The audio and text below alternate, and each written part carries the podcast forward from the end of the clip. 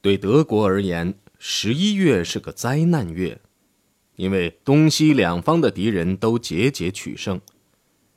在希特勒的优先等级中，征服埃及属于低等，所以没有给隆美尔送去足够的给养和援兵，这就使北非的失败不可避免。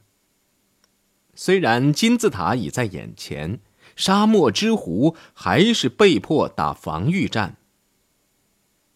当他的南翼被英国的蒙哥马利将军攻破时，隆美尔便电请允许他撤退。十二月二号晚，希特勒做了答复：不准后撤寸步，部队不成功，变成人。在收到这封电报前片刻，隆美尔又发电说他被迫后撤，撤退已事实上进行了五个小时。这一消息于凌晨三点抵达了最高统帅部。由于值班的作战参谋并不知道希特勒先前的电报内容，便觉得这封电报不很重要，没有将其交给元首。当然，希特勒对没有叫醒他是很生气的。他要召见瓦尔利蒙。当瓦尔利蒙朝元首的办公室走去时，凯特尔从远处朝他高喊，态度很不像是个军人：“你，瓦尔利蒙。”到这儿来，希特勒再也不想见你了。他得到通知，他已被解除职务。隆美尔的撤退是沙漠地区全面失败的预兆。紧接着，十一月七号又传来令人不安的报告，那就是同盟国的一支庞大的舰队已驶入地中海，正在向北非海岸靠近。这支舰队几天前就在直布罗陀被发现，但希特勒以及最高统帅部却认为他们是开赴萨丁或西西里的。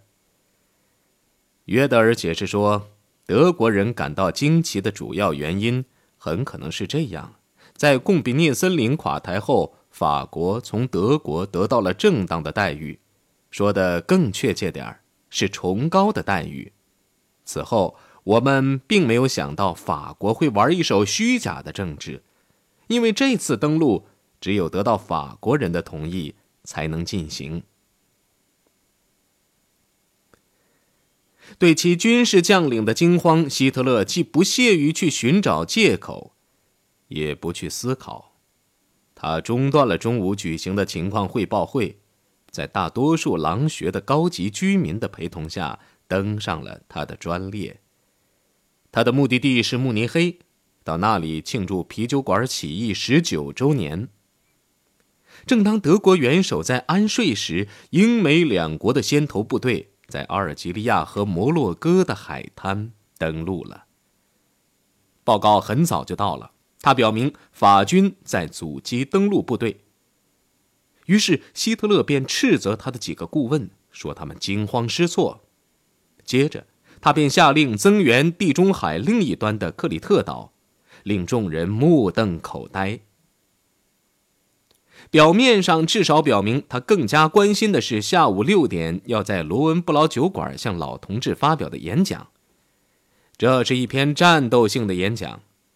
有人攻击他，他为自己辩护说，他坚持夺取碰巧也叫斯大林的那座城市，让德军付出的代价。就像在凡尔登付出的一样昂贵，但是他警告说，他不是软骨头，不是只因有几个卖国贼想与西方媾和，便把帝国在东部征服的大片土地拱手交出去的威廉二世。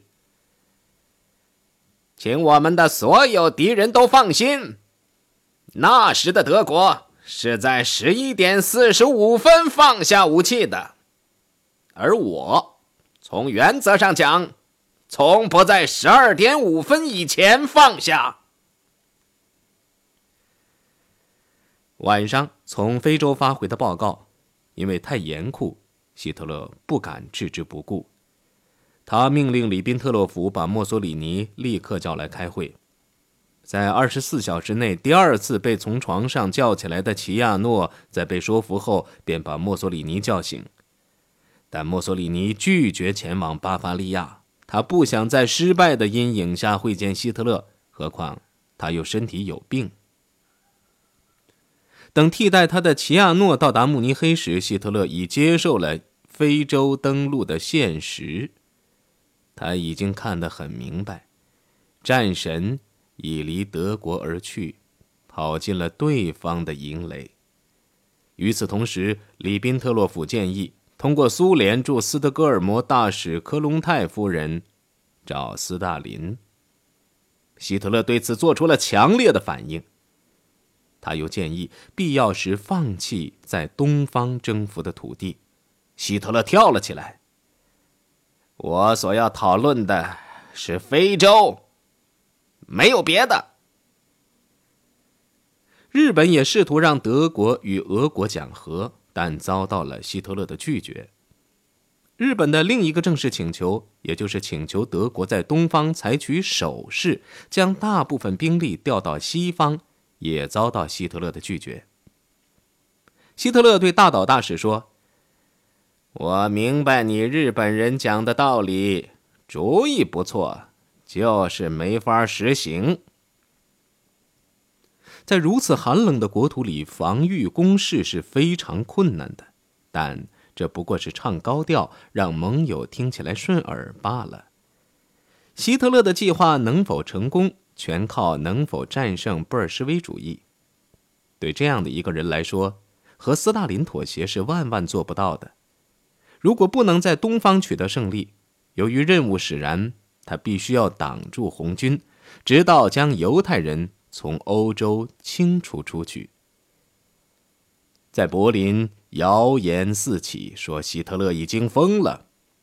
据说，在一个大型集会上，冯克部长太太对弗里克部长太太说：“元首正把我们引进灾难中去。”不错，弗里克太太说：“那人已经疯了。”著名的外科医生绍埃利伯赫也有同样的看法。他对朋友们说：“新近一次去看元首的时候，他发现希特勒既苍老又颓废，还断断续续的喃喃自语，说的是‘我一定要去印度’，一个德国人被杀，十个敌人必亡之类的话。”在斯大林格勒，希特勒又面临另一次失败。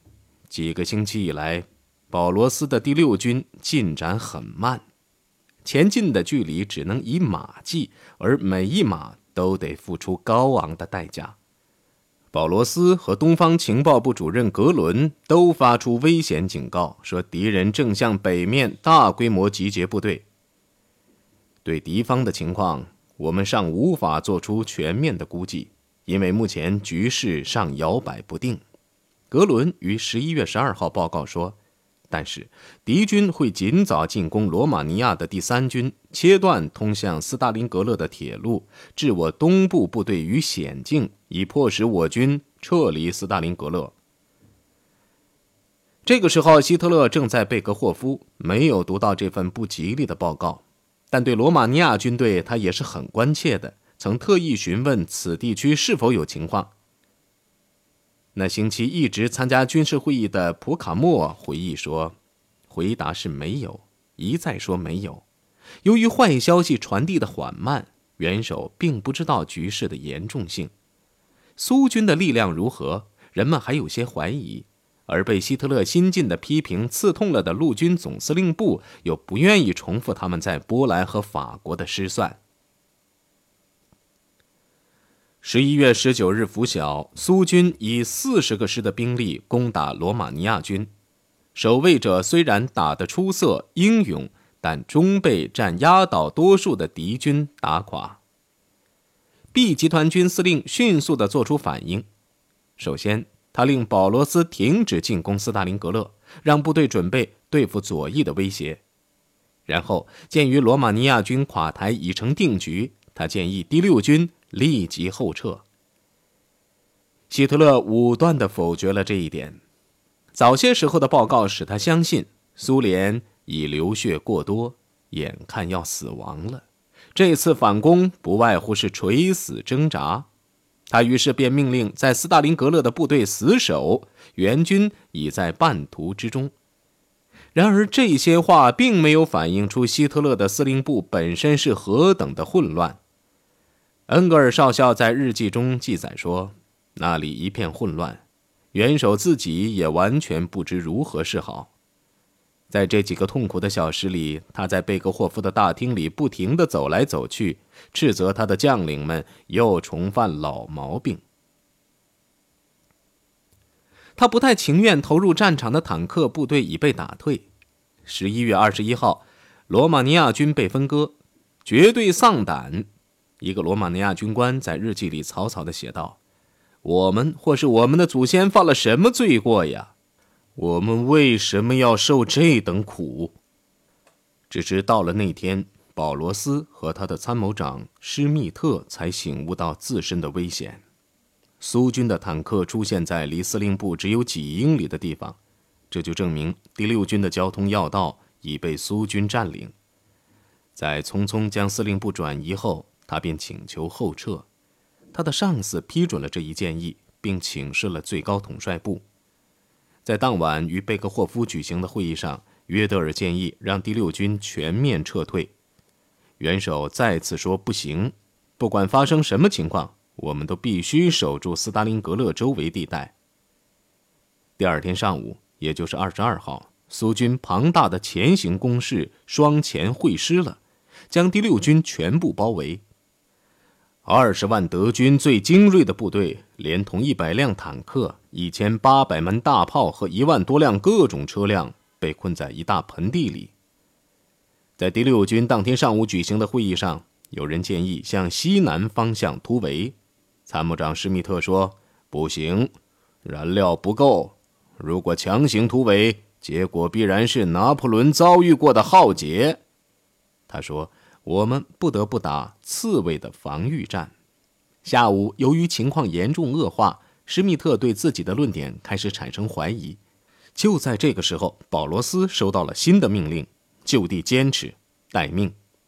哦，保罗斯转身对参谋长说。现在我们有时间去考虑怎么办了，咱们分头考虑吧。一小时后前来见我，看两人的结论是不是一样。结论是一模一样的，那就是朝西南方向突围。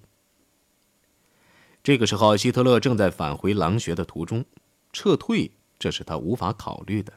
当晚，他以私人名义致电保罗斯，他说：“第六军必须明白。”本人正在尽力援助你，等待解围。我将迅速发布命令。保罗斯接受了这一决定，但他的一个兵团司令却自行其事，将部队后撤，以迫使保罗斯下令全面撤退。保罗斯原是有权将他撤职或逮捕的，但他没有这样做，原因是情况确实危急。具有讽刺意味的是。希特勒得知撤退一事后，竟把责任加在无辜的保罗斯头上，给应负责任的罪人以独立指挥权，以示嘉奖。因为希特勒非常信任那个人。十一月二十三号晚，第六军军长以个人名义请求允许他突围，希特勒置之不理。原因之一是他对保罗斯抱有怀疑。格林向他保证。德国空军可向被围的第六军空投给养。尽管这个元帅过去的战绩很差，希特勒还是听从了他。第二天上午，希特勒便令保罗斯不惜一切代价坚守，给养将由空军空投。希特勒迫不及待地抓住戈林的轻率诺言，只凭主观想象宣布斯大林格勒是个堡垒。这样，他便将二十五万名德国及其盟国的官兵的命运一笔勾销了。对保罗斯的上级丧失信任后，希特勒便把那个指挥官的大部分指挥权移交给了曼斯坦因元帅。即将由曼斯坦因指挥的是一支新的部队，也就是顿河集团军，任务是阻止苏军西进，以便减轻斯大林格勒保卫者身上的压力。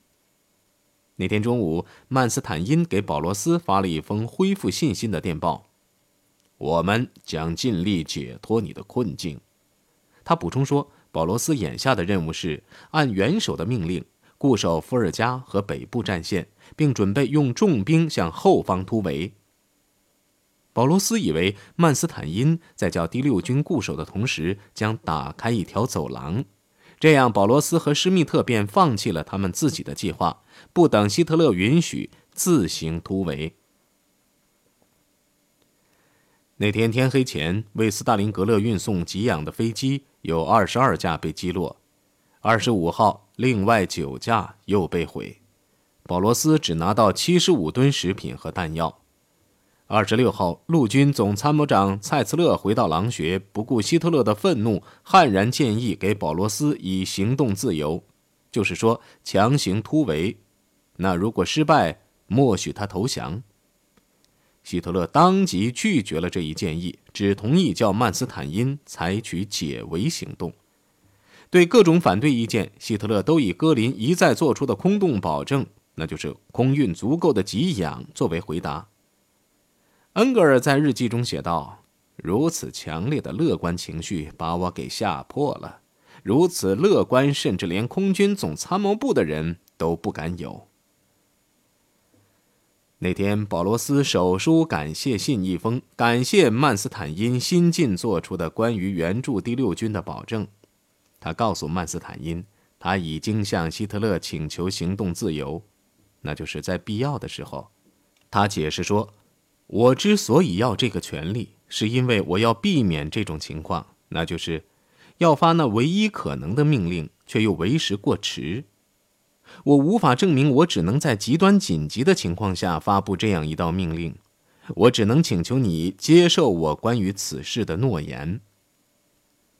保罗斯在午夜前五分钟收到元首的答复。希特勒以私人的名义发电给第六军全体官兵，命令他们坚守岗位，并保证尽力为他们解围。解围行动，也就是冬季风暴，是比较不充分的。它只包括一次性的单向穿插，兵力只有两个装甲师。这次行动原计划在十二月上旬进行，由于集结这支必须的最低限度的兵力时碰到许多拖延和周折，导致十二月十二号上午才开始。二百三十辆坦克隆隆沿东北方向朝近百公里外的斯大林格勒滚滚前行，一路上。抵抗很少，有些地方竟毫无抵抗，这使德军摸不着头脑。即使如此，坦克也只前行了十九公里。在阳光照射下，道上的结冰开始融化，使斜坡变成了滑溜溜的陷阱。在中午举行的例会上，希特勒问的第一个问题是：出现了灾难吗？当人们回答说只有意大利军队把守的阵地遭到了进攻时，他便开始喃喃诉苦：“南方的事使我度过了更多的不眠之夜。我们还不知道那里的情况怎么样。”六天来，第六军的官兵眼巴巴地望着友军的坦克前来，但他们见到的却是一队队苏军吃力地朝西面走去。阻击冬季风暴。曼斯坦因也同样沮丧，于是八号提出请求，让保罗斯突围，以拯救大多数士兵的生命。蔡斯勒非常紧急地批准了这一措施，但希特勒坚决不答应，因为意大利的第八军于那天崩溃，在解围部队的北面留下了一个巨大的缺口。第二天下午，曼斯坦因再次电请希特勒允许第六军突围。开始的时候，希特勒予以拒绝。后来，在蔡斯勒的不断催促下，才开始有松动的迹象。他的犹豫不决使有些军官存在一线希望：保罗斯会主动的设法突围。如果有这个能力，保罗斯会这样做的。他已经准备不服从元首原来的命令，但是到此时。他拥有的坦克已不到一百辆，燃料最多只能够行驶三十二公里，还有所剩的弹药供防御用都不够，何谈进攻呢？他和施密特都把希望寄托在前来解围的援兵身上。然而，前来援救他们的坦克再也不能东进了。十二月二十三号，曼斯坦因命令解围部队停止进攻，原因是其中一师装甲部队必须赶去堵塞正在逃窜的义军所留下的缺口。下午五点四十分，他用电传与保罗斯取得了联系。他问：“如果情况坏到极点，你能否突围？”保罗斯问：“这是不是意味着他现在有权主动采取这一行动？”他说：“一旦行动，那就不再回头了。”曼斯坦因回答说：“今天我不能把全部权力给你，但我希望明天能做出决定。”在其司令部内，希特勒仍不愿意做这个决定。于是，在圣诞节前夕，曼斯坦因给第六军的只有阴郁的语言和节日的问候。那天晚上，曼斯坦因电告狼穴，斯大林格勒的官兵的体力已大大下降，而且还会加速下降。看来，他们虽然能支持短暂时日，但无力杀开一条路来。我认为，本月月底是最迟的一天。这封电报虽由曼斯坦因本人签发，但他知道希特勒是不会听的。第六军已经灭亡。保罗斯虽极想突围，但他明白突围就是自杀。他同意曼斯坦因的意见，末日已经到了。但是否要把局势向官兵们做解释呢？没有希望的士兵是不愿意作战的。戈培尔试图在他的新年咨文中将希望给他们。在一篇专为前线士兵发表的讲话中，他保证，1943年将使帝国接近最后胜利和最终胜利。他对自己的人员讲得坦率得多。他说：“未来几个月内的宣传必须避免在群众中造成基本上是防守的印象。”自开战以来。我们的宣传工作采取了一条错误的发展路线。战争的第一年，我们打赢了；第二年，我们会打赢；第三年，我们必须打赢；第四年，我们是打不败的。他说：“这样发展下去，便是灾难。相反，我们必须让德国公众明白，我们是有能力打赢的。”因为一旦全国的工作和努力都转到全部为战争服务上来，打赢的先决条件是存在的。这是一幅阴郁的图景，是希特勒两星期后发表告示，命令全国实行战争总动员的先声。